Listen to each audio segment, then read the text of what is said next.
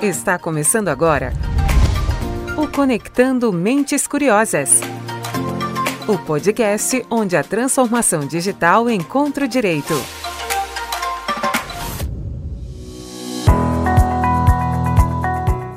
Oi, pessoal, tudo bem com vocês? De volta para mais um Conectando Mentes Curiosas.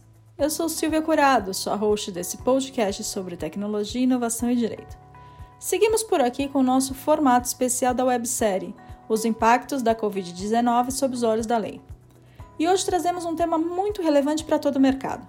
Qual é o perfil do consumidor nesse novo normal? Se teve um segmento que mudou pós-pandemia foi o consumo. Velhos hábitos foram transformados e a gente teve que reaprender a consumir. E se há um desafio para todos nós consumidores, para as marcas também é. Como elas estão reinventando a forma de atender o consumidor? Será que nesse momento o pós-venda ganhou ainda mais relevância? E como lidar com as diversas opções de canais digitais disponíveis?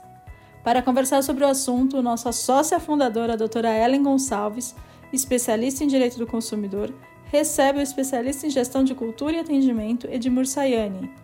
Gustavo Maganha, que é nosso host aqui do podcast e sócio do escritório, também participa do papo. Eles comentam sobre as principais tendências de consumo e o comportamento deste novo consumidor. Mas antes de começar, eu quero agradecer a todo mundo que sempre participa conosco. E lembrar que podem continuar mandando seus comentários pelo e-mail podcast.pgadvogados.com.br ou manda seu recado lá nas nossas redes sociais. A gente está no LinkedIn, no Instagram e no Facebook, certo? Ah, não esqueçam de seguir os canais do Conectando Mentes Curiosas. A gente está na, nas principais plataformas de streaming, ok? Bom, agora eu vou deixar vocês com o Gustavo, a doutora Ellen e o nosso convidado Edmur e volto no próximo Conectando Mentes Curiosas falando sobre o profissional multidisciplinar no direito digital.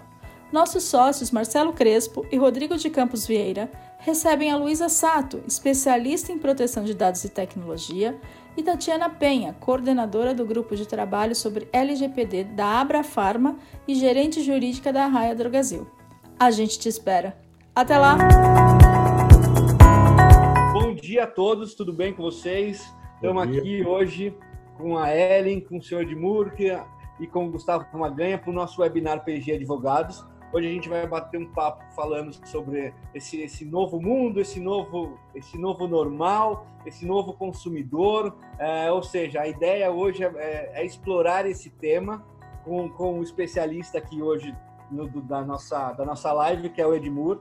Muito obrigado mais uma vez pela disponibilização do seu tempo e a, e a nossa troca aqui de, de conteúdos.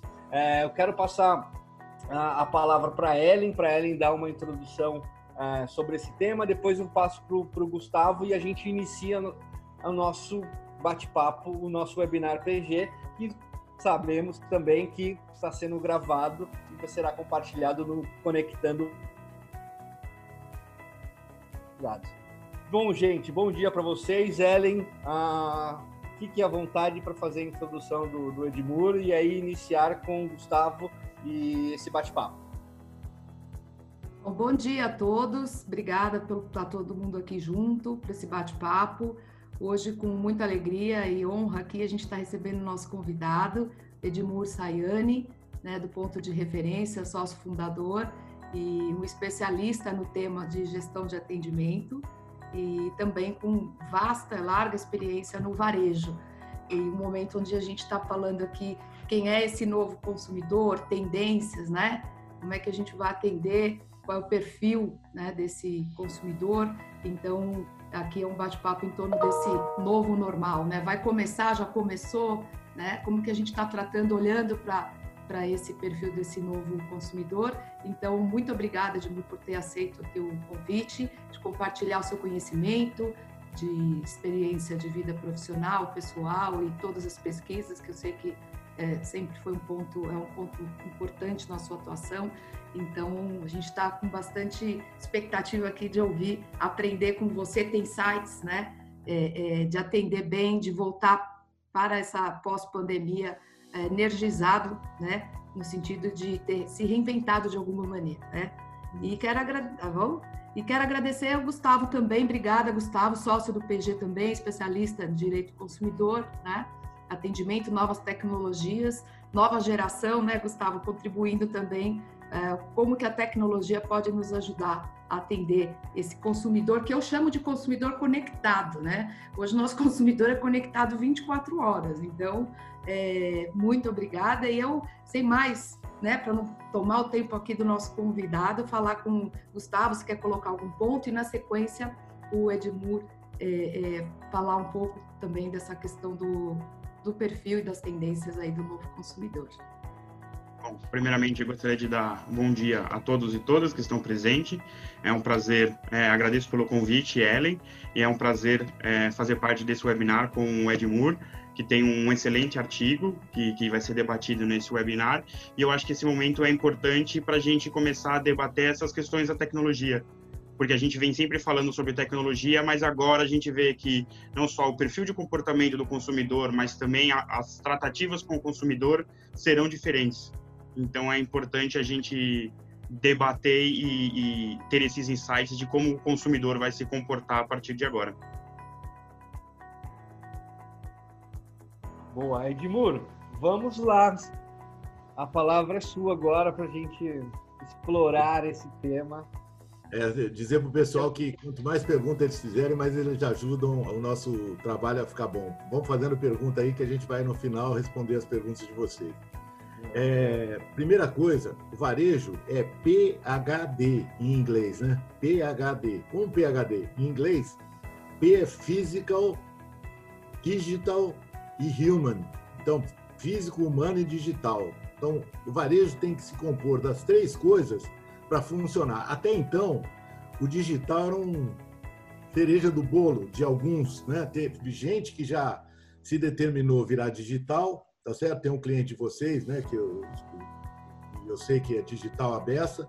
Tem várias empresas que é, não pensaram no digital a tempo. Então teve um, um pause aí na humanidade, né? Deus fez um pause na humanidade Fora a questão de saúde, que é triste, a gente tem que só lamentar e ter luto por ela, né? Mas do ponto de vista de negócios, esse pause fez com que todo mundo acelerasse as implantações de tendências que já tinham virado pendência, tá certo? As tendências do, do, de tecnologia, esse ano eu fui lá no NRF, National, e a coisa mais engraçada que aconteceu é que não apareceu nenhuma tendência só tinha pendência, né? ou seja, a gente estava devendo implantação. O que, que aconteceu agora com essa pandemia, mais conhecida como pandemônio, que fez, fez todo mundo parar para pensar na vida? Todo mundo agora percebeu que o físico e o humano são muito bons, mas não são para aquilo que o cliente quer. O cliente quer navegar por onde ele quer, não é mais ponto de venda, é ponto de compra. A gente tem que chegar onde o cliente quer comprar. E isso pode ser qualquer lugar. A coisa mais desafiante que tem é que o cliente pode estar em casa, no banheiro, no supermercado e ele pode comprar ou no supermercado ou do supermercado, onde ele quiser. Esse desafio acelerou as mentes e consciências de que o digital é importante e aberto. Não vou dizer que eles já tinham resolvido todos os problemas do físico e do humano, tá? Porque o físico e o humano são sempre pendências, né? Se você pergunta para varejista quantas pessoas muito boas você tem no seu negócio trabalhando, o número que eles falam é lamentavelmente muito baixo.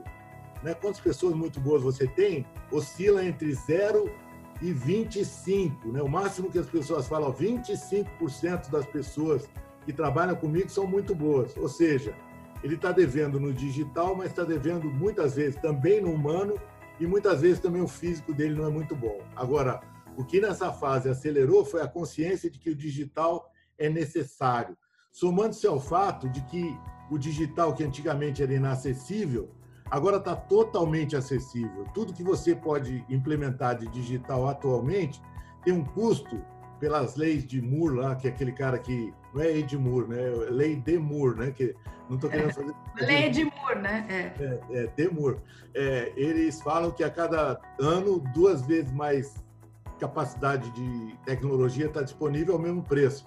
Então, praticamente hoje, você acessa a internet, pode entrar no e-commerce praticamente de graça, fora o trabalho que você tem. Então, o que está dependendo agora para ser implementado, Gustavo, que você falou de tecnologia, é a consciência do líder do negócio, que é o dono, de que esse troço é importante e não pode ficar para trás, principalmente quando ele está tendo um tempo para implementar isso aí.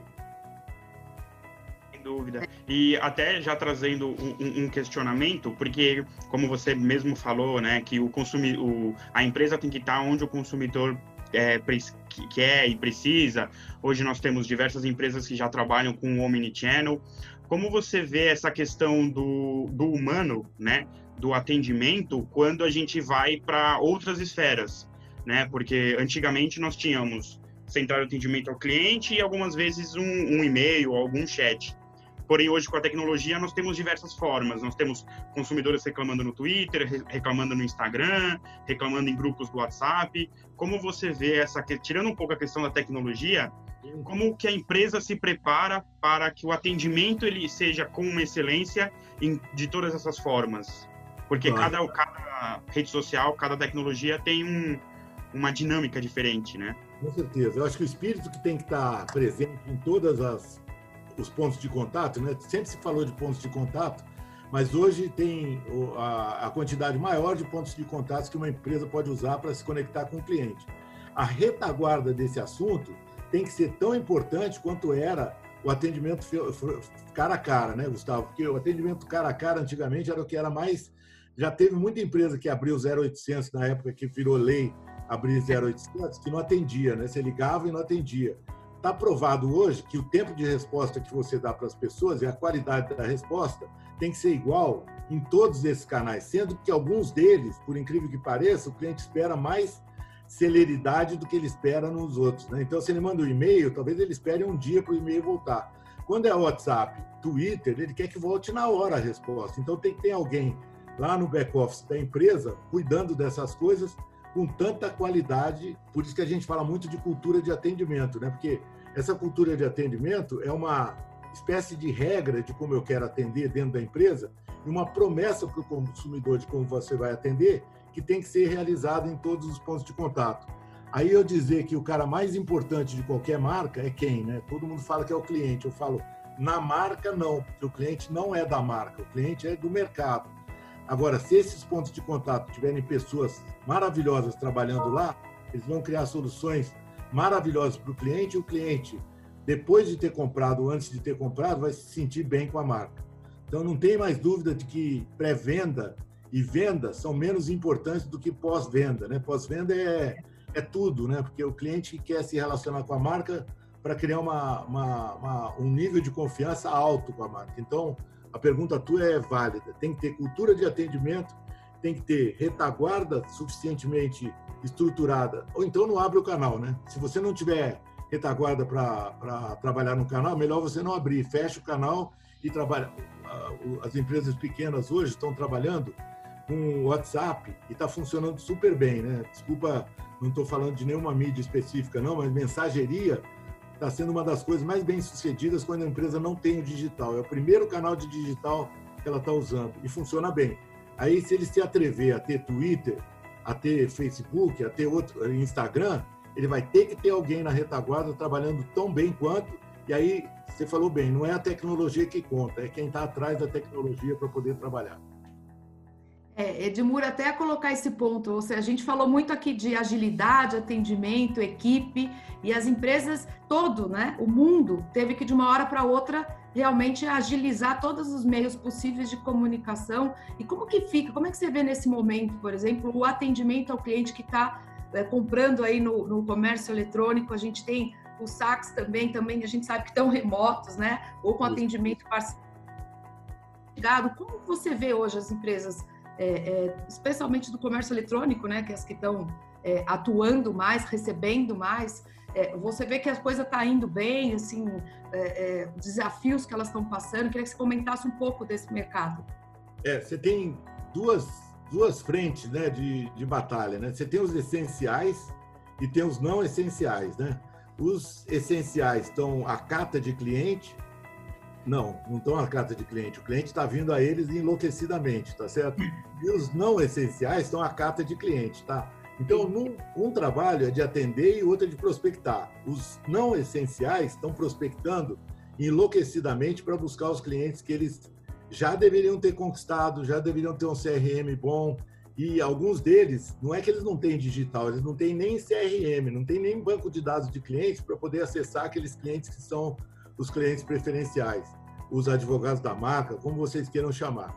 O outro lado, que é o lado essencial, teve que se ajustar um processo de atender a demanda, né, que a demanda está, obviamente, agora para eles muito maior do que a oferta, inicialmente, pelo menos, e eles tiveram que fazer toda uma repaginação, o retrofit que a gente estava falando, né? É. o delivery deles teve que ser um processo. Então, o, o, o, Gustavo me fez falar do humano, que é o back-office de, de, atendimento, e eu agora vou falar de logística, né? Que foi uma das coisas que mais teve que se mobilizar para acontecer. Então, eu diria o seguinte, ó, quem é não essencial e tem e-commerce, está preocupado em captar o cliente de volta e entregar produto. Quem não tinha e-commerce está preocupado em entrar no, no, no, digital, seja pela ferramenta que ele for. Eu rezo para que todo mundo tenha agora consciência de quão importante é um CRM. Se eu tivesse um CRM bom antes da crise, a quem que eu acessaria primeiro na crise? Aos clientes que já compram de mim bastante, caramba. São esses casos. Consegue que... conversar, né, de muro com seu cliente. Bater papo com eles, entendeu? Vou ligar. Eu, eu tenho sugerido para os meus clientes a primeira coisa que você faz com esses clientes é ligar para eles ou mandar o WhatsApp ou mandar e-mail, dependendo do que ele disse que prefere, perguntando assim: como é que você está? Ele está em carne viva, né? ele está no, no, purgatório dele lá. Né? O carinho, né? Primeiro. Faz carinho nele primeiro, entendeu? Se você fizer carinho nele, ele já percebeu que você não está lá zoião. Eu falo que é o zoião, né? O cara que quer roubar o bolso dele. É. Antes de você atacar o bolso do cara, ataca o coração, faz um carinho para ele e depois, sabendo das oportunidades que esse cliente tem, aniversário, dia das mães e tal, começa a fazer oferta de produto. Não antes de ter feito carinho, tá certo?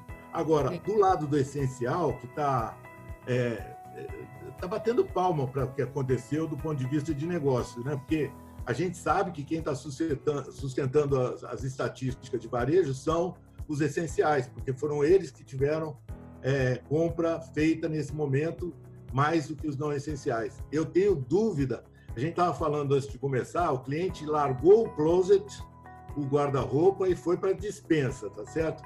Isso fez uma mudança de, de perfil, né? Porque o mercado de supermercados, que estava absolutamente maduro e quase imutável ao longo dos anos, deu um salto. Farmácia deu um salto. E as outras coisas caíram de maneira triste, que o, o pessoal vai ter que fazer um esforço enorme para se recompor. Sim. Agora, você trazendo essa questão do carinho, me surge uma, uma dúvida e uma questão da, da provocação, porque nós vemos, na, na tele, principalmente na televisão hoje em dia, que as grandes marcas elas não estão preocupadas em fazer propaganda, e sim em fazer, trazer esse carinho para o grande público, não só para os clientes, mas também para os eventuais prospects. Né, que é a questão de gerar valor, de gerar entretenimento. O quanto você acha que isso é importante para a questão de prospecção no futuro. Né? Isso vai, vai deixar uma marca, o que a empresa fez durante a pandemia, vai deixar uma marca que no futuro ela pode se beneficiar disso e já fazendo também o contraponto com a questão da, da do cliente fiel, né? Porque como a gente já conversou um pouco antes sobre o estudo da McKinsey, ele traz que essa pandemia é, permitiu que os consumidores testassem, testassem novos, novos produtos, né? E o quanto a fidelidade do cliente é importante nesse, nesse nesse momento de pandemia. Eu acho o seguinte, é, Gustavo, você falou daquilo que está hoje na prioridade dos clientes em relação às marcas. Né? Eles estão dizendo assim, se as marcas estão ajudando o mundo, eu prefiro essa marca. Né? Então, eu, eu classificaria o seguinte, né? Você tem aquele cliente que já é leal a uma determinada marca, que nesse momento, se essa marca fizer alguma coisa disso que você falou, que é notório, né? o que aconteceu com as propagandas. Né? A, a, maioria das marcas é, conscientes parou de fazer venda é, hard, né? aquela, aquela venda dura, e passou a fazer esse carinho estruturado. Né? Tem empresas dessas aí que a gente sabe que faz isso para se proteger da crítica do consumidor normal. Né? Então, as de, de mineração e tal, elas fazem isso para se defender. Tem algumas que fazem isso de uma maneira muito natural e, e eu, eu, vi, basicamente, eu não, não, sei se eu posso falar a marca aqui, mas eu vi uma de material de construção, ela fez um misto entre fazer carinho para o cliente e dizer que tinha produto para ajudar ele. E tinha algumas que fizeram só carinho. eu tenho certeza absoluta que o cliente vai se lembrar ou das marcas que fizeram isso na televisão, ou das que ligaram para ele, ou mandaram alguma correspondência para ele, perguntando se ele precisa de ajuda. Isso vai ajudar muito na ou elevação da marca nesse, nessa fase que a gente está, ou eventualmente na construção de algumas marcas. Tá? Eu tenho certeza absoluta. Eu, eu vi especificamente a, a, a, Claro, de quem eu sou cliente, trocar todo o, o processo de oferta por falar de essencialmente da quarentena e de como é que você pode aproveitar melhor a quarentena. Eu acho que isso aí é muito bem-vindo, porque está todo mundo precisando disso e é uma concessão que a marca faz, né? Porque a gente sabe quanto é difícil você chegar dentro de uma empresa e falar, vamos parar de fazer promoção e fazer institucional, né? Já aí já é difícil a beça. Agora imagina, vamos parar de fazer institucional e fazer carinho no cliente estruturado. Então, eu acho que esse momento foi de muita mudança de pensamento, tudo que se falava de marca tem que ter propósito até então, agora virou realidade. Ou ela tem um propósito, ela não tem por que anunciar. Melhor não gastar dinheiro anunciando se ela não tiver um propósito claro e determinado. Tenho minhas dúvidas se as marcas que são predadoras, entre aspas, que fazem anúncio, é, convencem o cliente de que elas estão falando a verdade. Mas aí cabe ao cliente julgar e cabe a cada um ter seu é, processo de. Eu, eu brinco muito assim, compra é um dízimo, né? Esquecendo de qual religião o cara tem, a compra é um dízimo que você dá é, periodicamente para alguma marca. Então o cliente vai escolher para quem ele vai dar dízimo, em quem que ele confia e se a marca tem é, é de boa fé ou não. Isso ele vai escolher daqui a pouco. Mas bem-vindas às ações de fazer carinho no cliente. É. E é interessante, né, Edmur, como a, a, a pandemia e toda essa situação fez mudar a abordagem, né, do cliente. As necessidades que a gente sempre falou, atendimento sempre foi uma preocupação, mas hoje é quase ofensivo você pensar numa abordagem direta, né? E você deu aqui exemplos. Eu, como consumidora, passei há pouco um cartão, uma bandeira de cartão, posso até falar Visa. Tive um contato de uma pessoa do cartão me mandando listas de filmes, de como, como se eu estava bem. Eu fiquei até com dor na consciência, porque eu falei, ah, isso aqui é propaganda, né? Atendi ao telefone. É. Não, estou tentando perceber como a senhora está né? Olha, tá aqui uma cartilha aqui de filmes. A senhora tem delivery, a senhora usa o delivery, como eu posso te ajudar? Ou seja, é. eles fizeram a preparação, fizeram materiais e estão mandando para os clientes melhor Muito aproveitarem. Olha é, bem. É, eu, chamo, eu chamo de espírito CPTA, né, Ellen? É como posso te ajudar literalmente, né? É e olha, isso. E olha a loucura de você ter essa, essa opção, ao invés de estamos aqui com uma oferta para você trocar pra, para tal. Isso não tem sentido hoje, né? As pessoas não, não estão abertas para esse tipo de coisa. É, e até pegando esse gancho falando, né? A gente está tão esperançoso com a retomada, sabemos que deva ser gradual, mas sabemos que ela ocorrerá. É, como que você vê, Edmur, essa. Uh, que você falou até da, do congresso que você participou, né? Eu ouvi alguns debates sobre isso, de os canais de atendimento. Está na mão do consumidor, né? O consumidor ele quer ter todos os canais à disposição. A pergunta é como que você vê a situação das lojas físicas? Fala-se muito em ser um local de conceito, um local, né, que você da loja conceitual e ao mesmo tempo esse consumidor voltar e comprar no comércio eletrônico. Quer dizer, como que fica? Tem vários canais, tem o físico, tem o humano, tem o digital, né? E manter esses canais é um grande desafio, a gente sabe. Agora, como a, a loja física vai se é, repaginar para essa retomada ou alguma dica para isso, porque eu também fico pensando e tenho essa máxima aqui que durante a pandemia eu fiquei pensando que for bem atendido no comércio eletrônico, é, ele vai retornar retornar para a loja física. Né? A gente vai perder, se ele tiver uma boa experiência, ele vai continuar indo para ter o humano, né? É, é, é, quase que filosófico, é uma discussão. O que vai acontecer essa história, entendeu? Olha, tem uma tendência que tem uma pesquisa muito bacana da TSFK, que é uma, uma empresa de, de, de, consultoria americana, e eles falam o seguinte: ó, quanto mais a sua compra é de conveniência, reposição, maior a probabilidade de você comprar na internet digital. Quanto mais a tua compra é de carinho, aquela compra dedicada, aquela coisa que você adora comprar, ou uma coisa que você não conhece muito bem, a maior tendência é que essa compra seja física. Então veja bem, ó, Ultimamente, o que tem mais acontecido são sites abrirem loja física para terem presença física e terem contato com o cliente. Muito muito também para ter o apelo de como o cliente é, toca o teu produto e tal, mais até do que deixar o cliente tocar. Tem os dois sentidos, tá? Tem uma coisa importante a beça, que é, hoje no Brasil, 5% das vendas são digitais. Então pensa bem, ó, eu falo que vai mudar. Não vai ser mais 5%, tá? Vai ser 10, vai ser 20 ou vai ser 30. A minha aposta, né, dentro daqueles chutes e dúvidas que a gente tem, é que vai passar a ser 10 ou 15% de compra digital, e quem vai se beneficiar dessa experiência digital que houve, né, de experimentação digital, vão ser as lojas essenciais. As lojas essenciais vão passar a ter um consumo muito maior pelo digital do que tem hoje. O que não é garantido para as não essenciais, certo? Que estão com experimentação relativamente baixa. Talvez eletroeletrônico, sim, né? Porque eletroeletrônico é uma coisa que é mais comparável, Agora, moda e calçados, para mim, vai continuar na, na, na, tendência anterior. Eletroeletrônico tende a aumentar tanto quanto supermercado, porque eletroeletrônico tem itens mais comparáveis. Né? A gente fala, se o cliente entrar em cinco sites e ele talvez faça um showroom de ir à loja ver como é que o produto é, só para tocar e depois vai comprar na internet o mais barato que ele achar, porque são itens que não tem diferença entre os outros, né? um e outro. Né? Agora, então, a recomendação sempre para quem é roupa e, e calçados é que tenha produtos diferenciados para não ser comparável.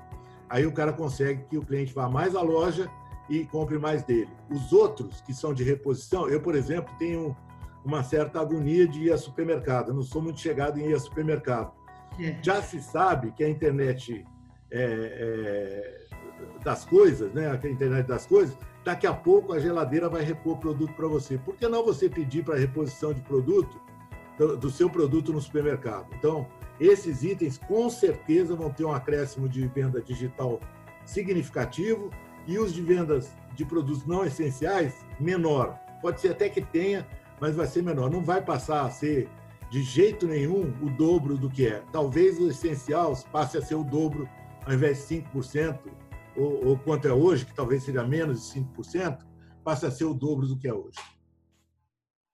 Super bacana. E a lição de casa para os não essenciais é tornar, então, a jornada online, além da loja trazer inovação, né? Voltar da pandemia aí com essas inovações, né? Você até no artigo coloca que seja 5% inova na vitrine, inova no produto, né? Dos não essenciais, isso vai ser essencial, vamos dizer Não. assim.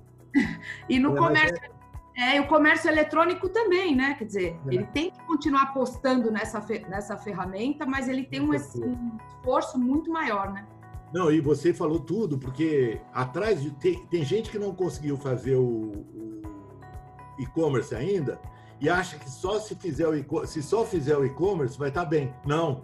Você tem que fazer o e-commerce e dentro do e-commerce tem que ter inovação sendo mostrada, tá certo? Porque é, o cara do o Sam Walton do Walmart uma vez acusavam ele de exterminar a concorrência, né? Ele falava assim: quer não ser exterminado pelo Walmart? É só você vender coisa que o Walmart não vende, meu filho. Então, é. uma loja de calçados e uma loja de roupa que não tenha artigos diferenciados, ela vai estar tão suscetível a morrer pela internet quanto alguém, quanto alguém que não tem e-commerce. Então, tenha e-commerce, mas acrescente ao seu portfólio de produtos coisas que ninguém tem. Aí você vai poder colocar ele na vitrine, no Instagram, e o cliente viraliza isso aí. Se você não tiver nada de diferente, o cliente nem vai saber que você está na internet. Bacana. O Gustavo quer fazer algum ponto? Uma das coisas que eu acabar perguntando é, é porque a gente vê que hoje as, as redes sociais ela têm ganhado é, bastante força para a questão dos consumidores, né? E, um dos, é, e nós tivemos um webinar, acredito que há duas ou três semanas, onde um apresentador ele fala como a China faz essa forma, utiliza das redes sociais, né, como TikTok e Instagram, para é, fazer não só a promoção, mas também a venda. A minha pergunta é no sentido, você acha que o brasileiro ele está pronto para essa transformação digital, hoje nós, nós né, temos é, questões de acesso à internet, de transparência. Como você vê é, o consumidor sendo mais adepto à, à internet em relação às vendas? Isso vai para o pessoal mais jovem, para a geração que está vindo, ou você acha que o pessoal, até com um pouco mais de idade, também vai ter uma facilidade para aderir a essas novas tecnologias? Né? De verdade, Gustavo, o que está mais na moda agora e que virou era na China não, é mais moda, é, é, o normal, né? É a história do live commerce, né? Aquela coisa de você fazer programa de televisão na internet, tá? E na China isso já é um sucesso. No Singles Day do, do, do Alibaba já é um sucesso, mas outro dia eu estava fazendo um teste que eu acho que diz um pouco a resposta para você, tá? Você entra no Instagram, um monte de live, né? Live, live, live, live. E eu entrei numa live de uma loja que é cliente minha em Santarém, tá certo? Santarém, Santarém, no Pará. E eu estava vendo o que estava acontecendo, tá? O que estava acontecendo? As meninas da loja estavam fazendo um desfile de roupas, tá certo? Ao vivo. E aí eu fui olhar o número de pessoas que tinha no Instagram, porque aparece aquele númerozinho de pessoas que está acompanhando, tá? Sim. As lives de conteúdo tinham 30 pessoas, 20 pessoas, 15 pessoas. Aí eu entrei na live dessa moça, eram 11 horas da manhã, tá? Só para você ter uma ideia. Então, 11 horas da manhã, tinha 80 pessoas acompanhando essa live de desfile de moda pela internet ao vivo. Então pensa bem, ó, o custo disso é zero, porque as pessoas estavam paradas, não estavam fazendo nada mesmo. Quando a loja está vazia, o que você tem mais para fazer é inventar história, e ao invés de fazer só a ligação para o cliente, que seria o normal, né? Porque o normal seria, vou ligar para o cliente, mandar o WhatsApp, eles inventaram de fazer o live commerce, que é a coisa mais chique que tem, né? Tem, tem só para atualizar o pessoal, né? Tem o conversational commerce, que é o WhatsApp, e tem o live commerce, que é vídeo, né? Então eles resolveram fazer isso aí.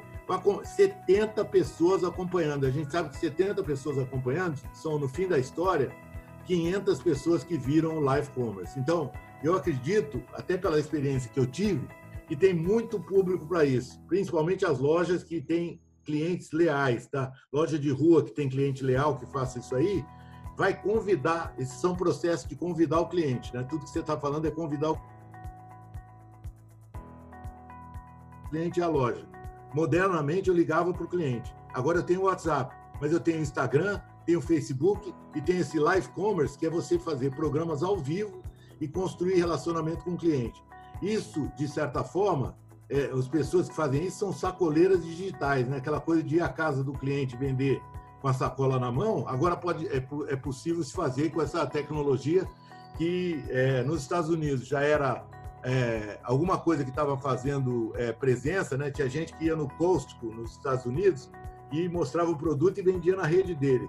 Agora, com WhatsApp, Instagram e todo mundo fazendo meio de pagamento no meio da história, você clica ali, faz meio de pagamento e manda para o cara o produto que está sendo anunciado. É... Pergunta tua: todas as gerações vão ter clientes para isso? Todas as gerações. Eu tenho uma tese, Gustavo, que eu digo assim: não é a geração que determina se o cliente é digital ou não. É o tipo de cliente, né? Em qualquer geração, Z, baby boomer, velho, novo, tem sempre é. aquele cara que tem o digital como meio. Então, se tiver 10% dos coroas que acessem o digital, eles já são caras para acessar teu meio de, de, se comunicar com eles. Eu não tenho que ficar com medo de se alguém não vai, não vai acessar. A gente sabe que tanto a, a base da pirâmide está acessando, quanto pessoas idosas estão acessando. Eu acho que não tem mais quem fuja dessa tecnologia. Aliás, durante a pandemia, essa, todo mundo foi obrigado, também desenvolveu essa habilidade até para falar com a família.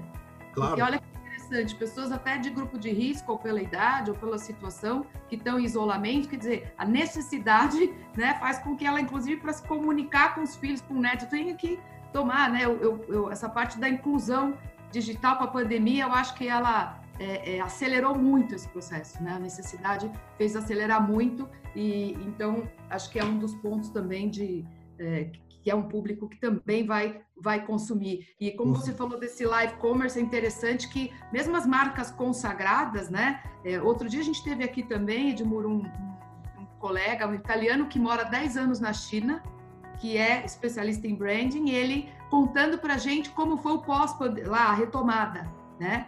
E, e ele falou de todas, assim, várias iniciativas também que foram, foram feitas de lançamento de produto online, de tudo, de vestuário a carro, é, é, e de marcas consagradas, pequenas, e da mudança que isso é, é, trouxe, né? E que permanece hoje, porque o consumidor, aquele consumidor que a gente falou que hoje está carente, ele está com medo, ele está inseguro, que lá a retomada, assim, o próprio consumo de bens né, é, é, por exemplo, cafés, ele citou alguns exemplos, está se dando fora do ambiente, né? Exige-se muito cuidado é, de, de é. higiene e, e mais... esse contato humano e ele consome é, fora do estabelecimento. Esse é um outro desafio também, né?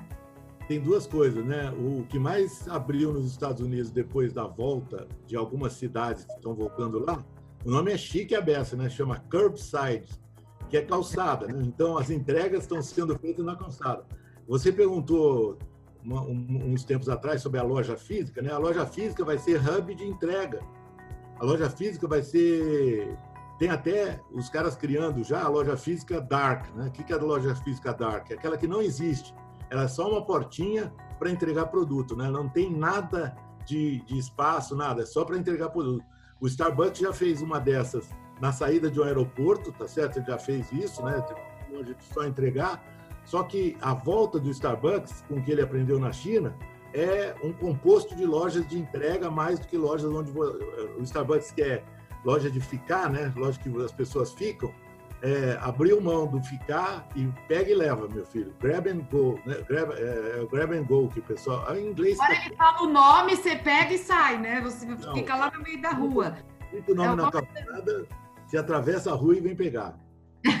É, é, esse comportamento, isso mexe com nossa nossa vida, né? Nossa rotina, o nosso pensar. A gente vai pensar em consumir um café no Starbucks, mas como vai?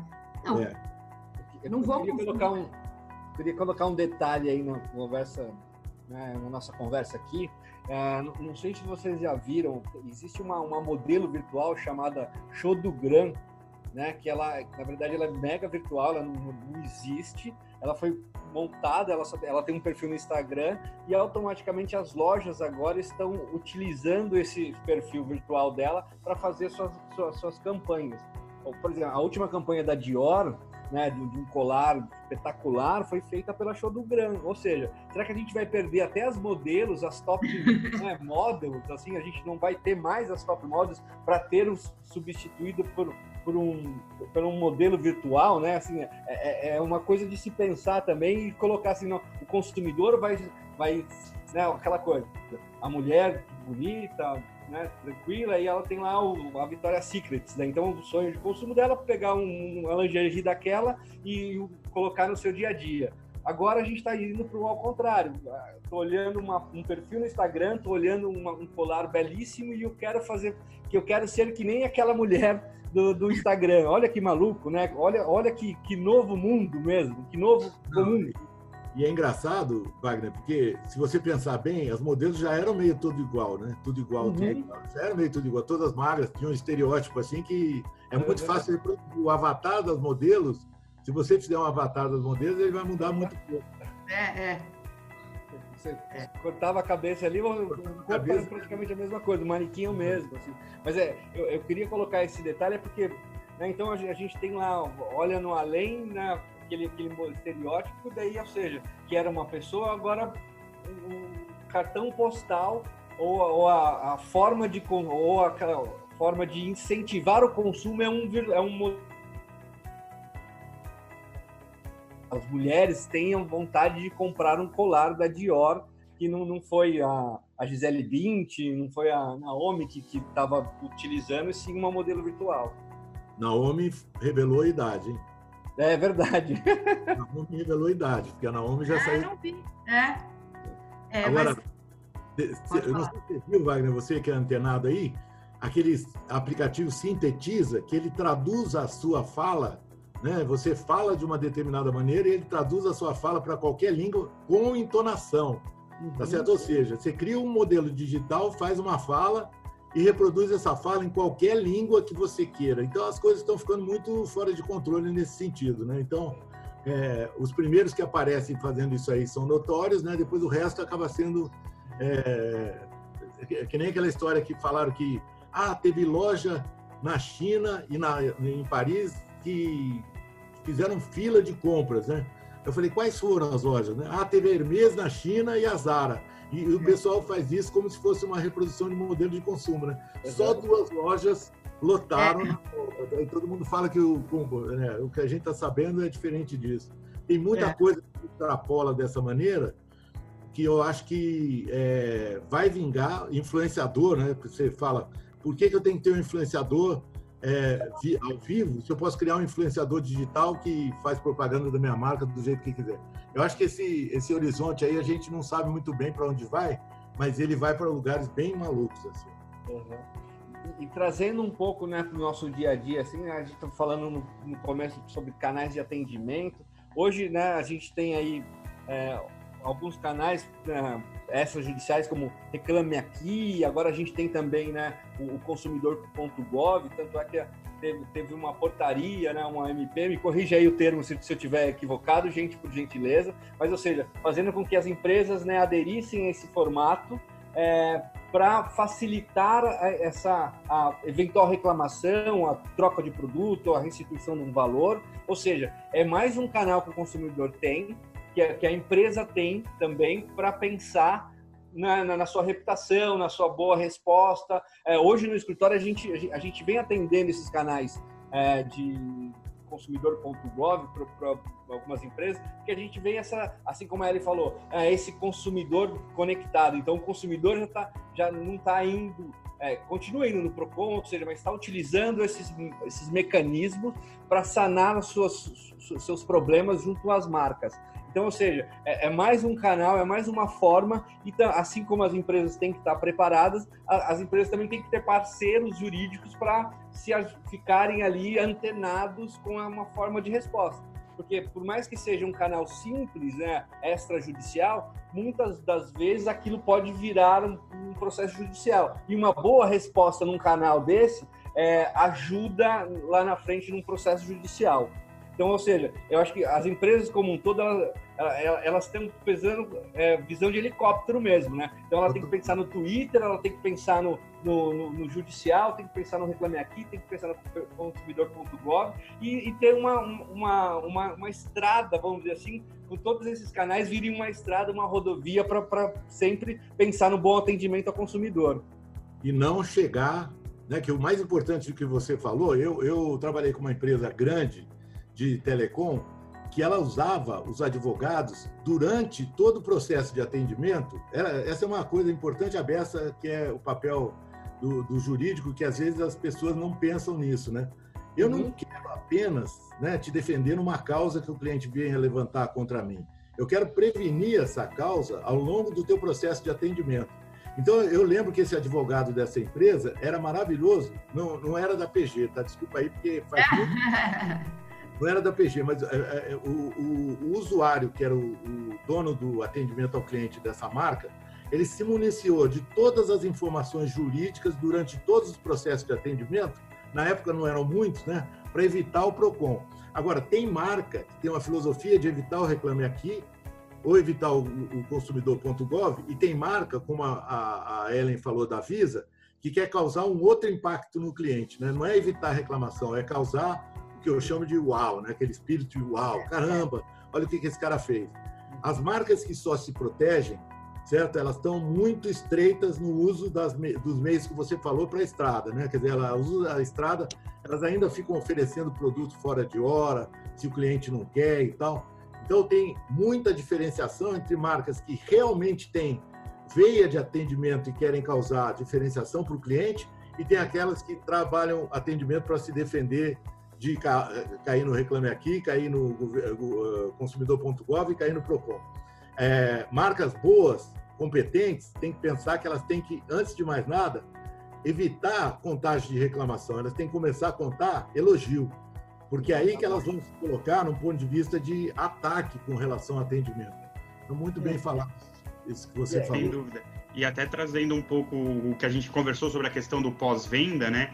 Tem, nós temos algumas empresas dentro do escritório, a gente conversando com os líderes, com os gestores, em que a gente vê que o, o, o, encantamento do cliente ele não, não acaba no pós-venda, né? Que o pós-judicialização, mesmo depois que ele, que ele é, entra com uma ação judicial, é importante o jurídico fazer essa conversa com a empresa é, para conseguir encantar o cliente de uma forma onde a gente consiga vamos dizer, continuar com a experiência e continuar com o propósito da empresa. E hoje isso é muito importante porque mesmo após uma atribuição de uma ação judicial, você ainda tem várias oportunidades para você encantar e recuperar o seu cliente, né? É, eu falo, eu chamo de reconquistar, Gustavo. É, esse processo que você descreveu aí, hora ele vira fã na hora. É, tem uma doideira, né, sobre essa história de jornada do consumidor e experiência do cliente, né? Para mim, a jornada do consumidor é tudo que ele faz até chegar a mim. Depois é a experiência do cliente, que é um ciclo, né, que não acaba, né, de pré, pós, pré, pré, pós venda isso se chama relacionamento, né? Se eu cuidar dessa história, se eu não deixar o cliente embora sem falar com ele, e quando principalmente ele tiver um problema, eu tratar ele bem e, e me desculpar suficientemente e, e, remunerar o cliente pelo erro que eu fiz, está é, provado que esse cliente aí tem uma suscetibilidade de virar fã ou, ou advogado da marca, né, que é o termo mais bacana que tem para esse nome. Que Promotor da marca. Advogado da marca aí dá tudo certo com esse cara. Ele vai virar. Ele, ele conta para todo mundo que, que, que, aconteceu isso aí de uma maneira viral. E, é, e aí, seguindo Oi? essa linha do que até o Gustavo falou, no, no escritório, né, em alguns atendimentos, principalmente agora nesse conceito do, do, do, do consumidor.gov, a gente, a gente fez um mapeamento do, do, do perfil do cliente para identificar eventuais gargalos lá atrás desses canais de atendimento. Então, não é, não é só a prestação de serviço jurídico com relação ao atendimento da resposta do consumidor. Né? No escritório, a gente a está muito ciente disso, a gente pensa um pouco antes. Então, a gente começa a mapear como é que é esses fluxos dos clientes para entender, para ajudar nas respostas do, do, do consumidor.gov ou na judicialização. Então, é, é legal, eu, eu, falo isso com, com muito feliz porque a gente pensa né, né, com, essa visão multidisciplinar, a gente consegue ser advogado e ajudar o cliente a ser promotor ou ser advogado da o cliente da ponta para ser advogado da marca dele também. Que é, que é, é um, o que a gente fala no escritório, que a gente sempre pensa na, na visão multidisciplinar. Então, essa visão multidisciplinar do nosso, do PG Advogados, consegue ajudar é, clientes, marcas, desse, é, fazer com que ele conquiste promotores, conquiste advogados da marca dele lá na frente. E, a, e, às vezes ajuda, Wagner, a integrar. O cliente às vezes não tem a consciência de quão importante é integrar os canais que ele tem, né? Às vezes ele abre os canais e um não fala com o outro. E você fazendo essa. Eu estou chamando isso que vocês fazem de autêntica gestão de risco no, nos contatos, né? Uhum. Você faz uma gestão de risco bacana e faz uma conquista de cliente bacana. E, e, e eu tenho certeza absoluta que muitos clientes ainda têm canais que não se falam, né? Isso é um crime, né? Porque você perde o cliente no meio do caminho e ele vai para o Procon porque alguém que falou com ele deixou de dar sinal no outro canal. Exato, você, fica, você gera uma insegurança e pegando tudo isso que vocês estão falando de, da importância da gestão de atendimento ao cliente, no momento como esse que nós estamos vivendo, que a gente já falou aqui, da sensibilidade que o consumidor está nesse momento, né, com incerteza, com medo, com dúvida. Veja a importância de você ter uma gestão de atendimento nesse momento e, se, e, olhar para. Eu sempre eu tenho usado duas palavras de ordem que é negociação, harmonização das relações de consumo, que são princípios, né? E, e não quero trazer para o jurídico na, a questão, mas hoje a gente passa por um cenário de muito risco, né? Do ponto de vista é, do número de interações que aumenta, assim, aumentou significativamente no comércio eletrônico, das dificuldades da questão até do, do, do, trabalho humano aí, do atendimento, que fica mitigado pelos próprios saques, né, Edmur, se a gente for pensar. Então, qual é a gestão né, é, desse atendimento ao cliente nesse momento de pandemia? Qual é essa experiência? Porque sabemos que se não tivermos uma informação clara, essa cultura de carinho com o consumidor nesse momento, ele, um pós-pandemia, quer dizer, o conflito tende a aumentar. Historicamente, pós-crises, a gente sabe, e nós não estamos falando de uma crise só é, sanitária aqui, né? A gente está falando de uma crise econômica, uma crise política de tudo, né? Sem entrar nesse mérito. Então, o consumidor ele está com a cabeça quente, né? É, é, ele está com a cabeça quente. Então, nós, como parceiros jurídicos, mas somos parceiros de solução né, de harmonizar, porque quando chega para nós, com certeza é porque a situação né, já passaram por alguns canais. Se a gente não falar a mesma língua e não tivesse acolhimento E cá entre nós, não é todo, eu acho, é, é, é, o advogado, o advogado do cliente, às vezes ele tem um outro perfil. Aqui não é defender só, aqui é entender e harmonizar, né? Exatamente. Então, só para dar um, e é um cenário hoje que esse, o que será depois da pandemia vai depender muito de como hoje o fornecedor está atendendo, ouvindo, acolhendo o seu cliente, né? E então não sei se você concorda comigo, como é que está o desafio. E eu sei que os fornecedores também têm desafios logísticos, por exemplo, os prazos da lei não foram alterados. Isso. A então, quer dizer, aumentou, a demanda aumentou e os prazos da lei não foram alterados e, e, ele vai ter que cumprir isso aí em várias frentes. Né? Alguma frente, não sei se você concorda comigo, Ellen, que quando o cliente chega a um PROCON da vida, deu um buraco negro em algum lugar que não atendeu ele, tá certo? Quer dizer, como como o Gustavo falou, vão, a gente vai ampliar o número de frentes que a gente vai ter com o cliente. A probabilidade de uma dessas frentes deixar de atender o cliente aumenta, né? Antigamente você tinha só o saque, então era só buscar o que aconteceu no saque e foi lá. Não, de repente o cliente mandou um Twitter para você que você não respondeu, ele achou que você teve desdém com ele e vai para a justiça. É. Hoje o fornecedor está muito vulnerável também nesse momento.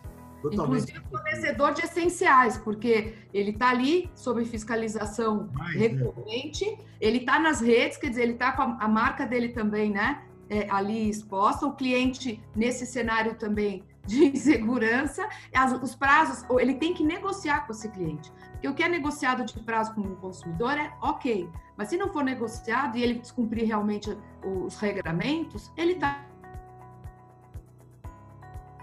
né? Mas Edmur é, um, é, um, é um momento de muitas frentes. Aí eu lembro do seu ponto crítico de ágil. É. Né? Ágil. Tem, nunca se, né? Ágil. Quem não era ágil tem que ser ágil. Quem já era ser mais ágil, é, porque é, é, online mesmo, tempo real. O cliente perdeu o sentido do lugar com essa crise, né? Lugar não interessa para ele, né? Quer dizer, porque agora ele perdeu, ele também perdeu o sentido do tempo. Para ele tudo demora, né? Porque está em casa sem fazer nada. Você imagina? É. É agora, né? aproveitando, né? E até aproveitando essa questão do ágil, você acha que as empresas menores, por ter uma burocracia menor ou até por ter é, uma, uma, uma, facilidade maior de até de repente pivotar modelo de negócio ou criar uma estratégia, ele tem uma facilidade e uma vantagem nesse, nesse pós-pandemia, que nem você falou, né, uma marca pequena que cria um modelo, um desfile de moda no Instagram, se você vai para uma marca muito grande, né, você tem uma burocracia gigantesca para você formular uma, um desfile. Então, você acha que, que as pequenas marcas vão ter uma vantagem nesse mundo pós-pandemia em questão à agilidade? Agilidade e inovação, Gustavo, porque elas têm autonomia, estão muito perto do dono, tá certo? O dono decide muito rapidamente. As outras são um transatlântico que você tem que mudar. As marcas grandes deveriam fazer pilotos de coisas que podem dar certo ou não dar certo em loja, que ajuda né, também, porque essa é uma coisa que ajuda a marca grande. Né? Ela não tem que pensar como gigante, ela tem que fazer pilotos pequenos. E o pequeno, cara, o pequeno faz o que ele quer. Então, se ele fizer errar, ele, eu até coloquei o teste, teste, teste, né? Porque é uma, uma paródia da OMS, né? Da Organização Mundial da Saúde. Mas assim, o pequeno faz alguma coisa, faz esse desfile, por exemplo, se fizer esse desfile. Pô, 70 pessoas, caramba, vou fazer outro. Não, deu 15 pessoas, não vou fazer. Quer dizer, ele pode decidir muito mais rapidamente. Eu sempre falei que o pequeno que não se convenceu de que ele é o potente, o cara que tem potência para fazer inovação, tem dono frouxo. Sabe? Tem dono medroso, tem dono que não tem coragem de fazer inovação, porque o dono manda na empresa, ele faz o que ele quiser. A hora é essa de errar. Ah, eu tenho uma esposa que foi varejista durante 30 anos, ela fala, cara, a hora de errar é agora, porque ninguém vai nem lembrar do teu erro, assim, vai ser tão rápido que ninguém vai lembrar. As, agora, as coisas que você fizer certo e mantiver, vão ser as que vão te colocar na ponta do mercado onde você atua. Uma coisa que eu falo, Gustavo, é o cliente, a partir de agora, vai ser mais ou menos igual a um investidor, assim, que está pensando onde é que ele coloca o portfólio dele ele vai pensar muito de quem que ele vai comprar, porque ele não vai comprar muito, ele vai comprar pouco. Então, a, a, a grande surpresa é que quem é bom nessa crise vai crescer, ou vai diminuir, ou não vai decrescer tanto quanto os outros, porque quem é bom vai ser escolhido pelo cliente mais vezes. Vai ter muito fechamento de loja, o que já vai ser uma seleção natural, e a demanda vai ser muito menor do que a oferta, muito menor. Então, quem for bom vai ser escolhido pelo cliente e ele vai ter a honra de receber desse cara o tal do dízimo que a gente falou. A, a Fátima contribui aqui mais ou menos no que a gente está falando. Ela, ela, fala com relação a essa. Até pego o gancho da Fátima e coloco mais um, um, uma provocação aqui, né? Por exemplo, as empresas, as grandes, vamos pensar assim, as fabricantes de, de, de, de veículos, eles estão fazendo teste é, test drive delivery, né? É, é, uma, é, uma, é uma inovação, assim, né? Você olha, puta, eu tô aqui em casa, por mais que não seja, não sei se o poder aquisitivo não pode, de muitas pessoas, não pode ser interessante agora, mas tem pessoas que têm poder aquisitivo para ah. trocar de carro. E aí, ou seja, olha que comodidade, né? Você ligar numa concessionária e falar assim: ah, eu quero comprar carro XPTO. O cara, concessionária vem até você, você faz uma, uma volta no seu quarteirão, ou seja, é, as grandes também estão. Acho que a inovação faz parte, acho que, de todo mundo, né? É, nas maiores são. É difícil, às vezes, mudar a direção ali, mas elas já estão pensando nisso também, né? Em que, né? É, eu tenho um, uma amiga que trabalha com. É oficinas mecânicas. Teve uma oficina mecânica que criou um produto que é fazer check-up de carro em condomínio. Os carros estão todos parados. Ninguém está é. fazendo nada com os carros. Será que as pessoas não querem fazer um check-up do carro dela no condomínio? Cara, é o serviço mais conveniente da face da Terra. Agora, pasme, pasme, ela sugeriu isso para todas as oficinas que trabalham com ela. Sabe quantas fizeram? Uma que teve a coragem, entendeu? Então você, você vê que Inovação e coragem andam juntas, né, Edmur? Inovação é a coragem de quem está lá. O cara que fez delivery na, na, na, na concessionária ou na, na, fabricante de veículos falou assim: alguém pode me achar ridículo fazendo isso, mas ele não ligou e fez, entendeu? É. Porque as coisas mais surpreendentes estão, estão aí. Tem gente que acha que é o abra e os clientes virão. Não é. Não é. Tem que fazer coisa para o cliente vir, tem que convidar o cliente para ele vir. É, o convite, né? Você faz todos os passos, depois você convida ele a conhecer a sua nova forma de atender, a sua nova tá marca. Aí está na hora de convidar, né? Se você tiver novidade, você convida e o cliente vai se surpreender. Se você convidar o cliente para ver a mesma loja que você tinha antes de fechar, talvez você feche. É, aí, talvez usando... você feche. Você não sabe a experiência que ele teve, com certeza ele teve online em várias é. outras marcas, né? Exatamente. Ele já teve bastantes experiências. Ele está mudado, né, Edmur? O mudado, é outro cliente. Ele está mudado. Essa experiência não dá para passar despercebido. Mudou. Não, não vai, não vai, não vai zerar. Tudo que a gente está vivendo agora, quer dizer, a gente já está com, com é, preceito, né? Você já a, a consciência de limpeza, consciência de preservação, de distanciamento. A gente no começo vicia e faz coisa errada, mas a hora que você pega, né, máscara, qual o problema de usar máscara? Pô, é ruim e tal, mas depois que você acostuma, vira um hábito e aí as pessoas que se habituam com alguma coisa, na verdade, você adquire, né? E se ela adquirir hábito de comprar na internet agora e for bom, meu amigo, haja esforço para ele voltar ao outro hábito. Exato. Puxando mais um gancho com relação a esse, esse detalhe do delivery, né? Que na, verdade acaba sendo, acho que pode ser um uau a, a Fátima né, faz um complemento aqui, ela faz mais uma provocação. É, Edmuro, o que será esse uau depois né, no atendimento pós-pandemia? É, eu tô, tô dizendo assim, ó, a expectativa do cliente é muito baixa em relação a delivery, por exemplo, tá certo? Eu outro dia recebi uma pizza em casa que veio com um bilhetinho colado dizendo assim: muito obrigado por você ter escolhido a gente nessa época. Tomara que você esteja bem. Isso, Fátima, fez toda a diferença para mim. A pizza estava maravilhosa e quentinha, tá? Mas o bilhete que a pessoa colou na pizza para fazer um carinho desse é tudo. E como o cliente vai ter baixa expectativa em relação a tudo, qualquer coisa que você fizer vai ser surpreendente. Imagina o seguinte, ó, eu estou reabrindo minha loja num shopping num determinado dia. Eu compro um Prosecco e todo mundo que vai à loja recebe um Prosecco né, super higienizado e tal, bacana. Na, ou então, eu, no delivery que eu faço, qualquer delivery que eu faça, eu dou um brinde para o cliente de um produto que eu estou lançando para ele experimentar. Até outro dia a gente estava comentando da Nespresso, né? Pô, como é que a Nespresso vai reproduzir no delivery o que ela faz na loja? Porque na loja ela dá um café para o cliente. Pô, dá um, né? Dá um, uma cápsula de café para o cara. Amostra grátis. Você tomaria na loja, mas toma em casa e a gente está pagando. Pô, dá para fazer tudo. De novo, é só a gente pensar o que, que o cliente gostaria e aí você pode pensar como você. Eu digo, Fátima, que quem mais pode ajudar você a fazer isso são as pessoas da sua loja. Pergunta para eles o que, que eu faria de diferente para o cliente que ele adoraria. E você vai ver a quantidade de respostas. Em todas as empresas que eu trabalhei, eu vi a ponta, eu vi o pessoal da ponta. Esse pessoal é pródigo de ideias. A gente aqui não ouve eles. Eles têm ideias maravilhosas sobre o que fazer.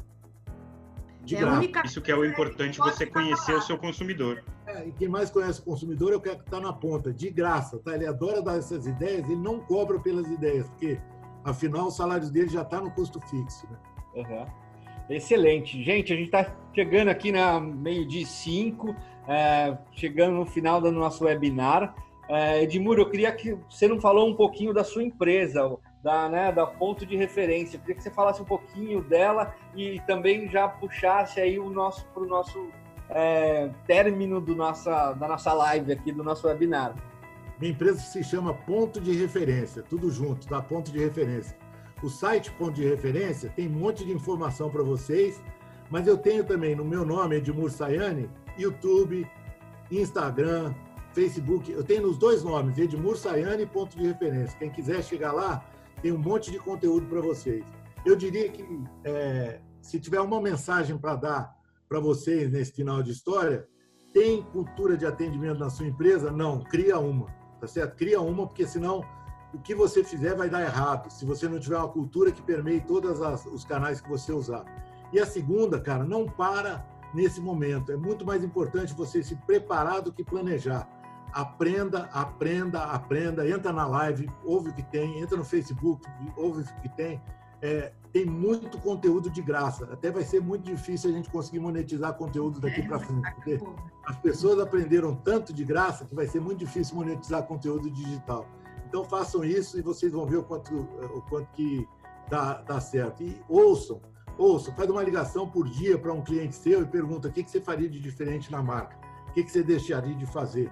Só essas duas coisas vão dar insights para vocês infinitos de coisas que vocês poderiam fazer na marca de vocês.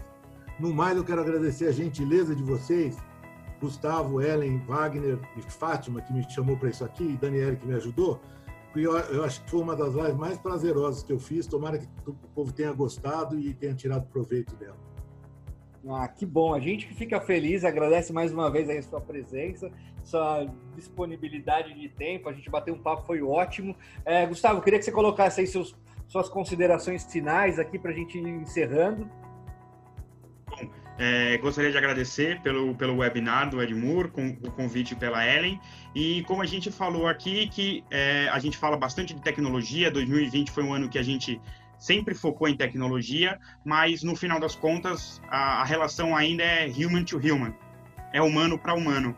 Então a gente tem que focar na tecnologia, a tecnologia ela é importante, mas no final das contas a relação humana é o que importa no final. Então a gente ter essa, esse, essa, esse, essa importância de ter esse carinho, de ter essa, essa preocupação com os nossos clientes ou com os prospects, mas a preocupação com o ser humano é, é o mais importante e é o que a gente precisa tirar desse, desse de toda essa pandemia, que é a, a relação é mais importante do que qualquer outra coisa. Excelente. Ellen, por gentileza, suas considerações finais aí. Bom, eu só quero agradecer, dizer que, Edmuro, um grande prazer. A gente é que fica muito feliz, né?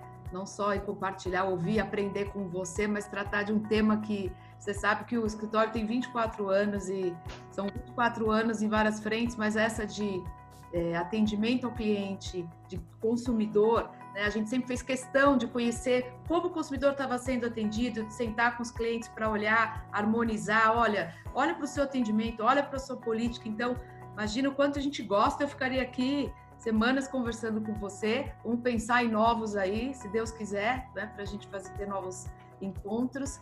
E, e, muito obrigada. Obrigada, Gustavo, também. Eu acho que o ponto é esse, né? O, o recado para mim, claro, é, é, independentemente do aspecto ruim,